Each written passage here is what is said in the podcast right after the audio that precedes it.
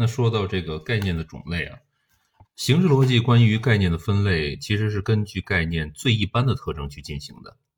从概念所反映的事物的数量来说，可以分为单独概念和普遍概念；从概念所反映的事物的性质来说呢，可以分为集合概念和非集合概念、正概念和负概念。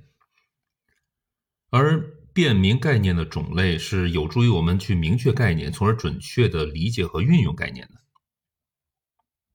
那我们先来看一下单独概念和普遍概念。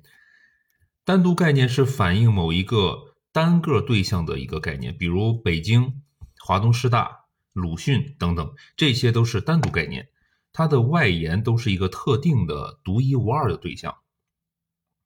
语言中呢有两种语词表达的是单单独的概念，一个是专有名词，比如说上海、黄河。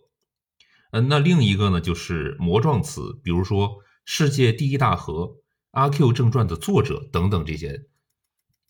那普遍概念是反映某一类对象这个概念的，它适用于这类对象的某一个分子，比如说“人”这个概念，它就适用于古往今来的任何一个人，每一个人。那普遍概念所反映的对象呢，其数量是不特定的，呃，少的可能只有两个，比如说。共产党宣言的作者，对吧？多的话是可以无穷多的，比如说小说、诗歌、动词、名词、自然数等等这些概念。那么集合概念和非集合概念是什么呢？就是一定数量同类事物的个体，那它其实可以组成一个集合体，就是一个不可分割的整体。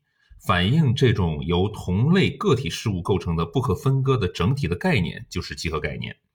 比如说这个舟山群岛、中国工人阶级等等，它就是一个集合概念，因为舟山群岛是由组成它的一个个岛屿结合而成的集合体。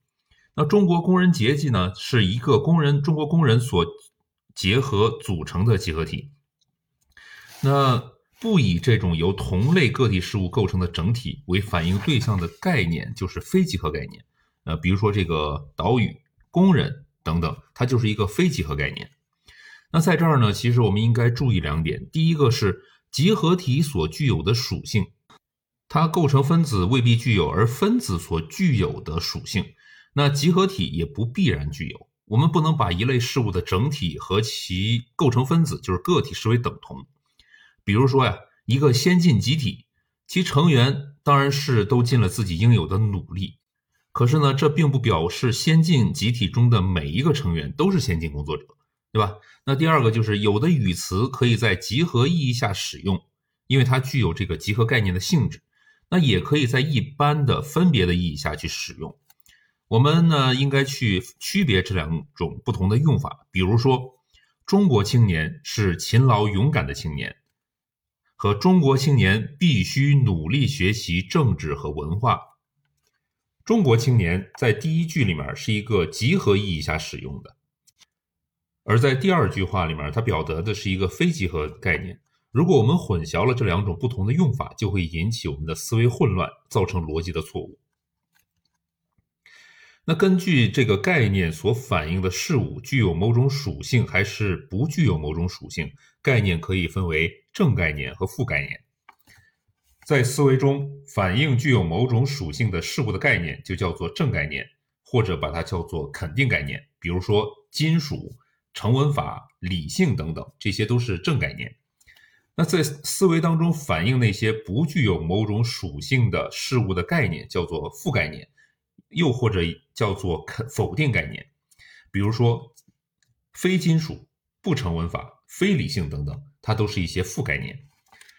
从语言的角度来看呢，表达负概念的语词往往都带有无、非、不等等这些字样。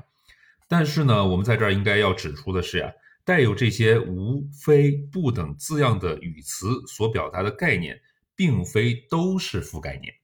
那比如说我们说的无机物、无产阶级、不管部部长、非洲等等，关键在于。要看这类概念中是否把无、非、不这些词当做否定词来使用。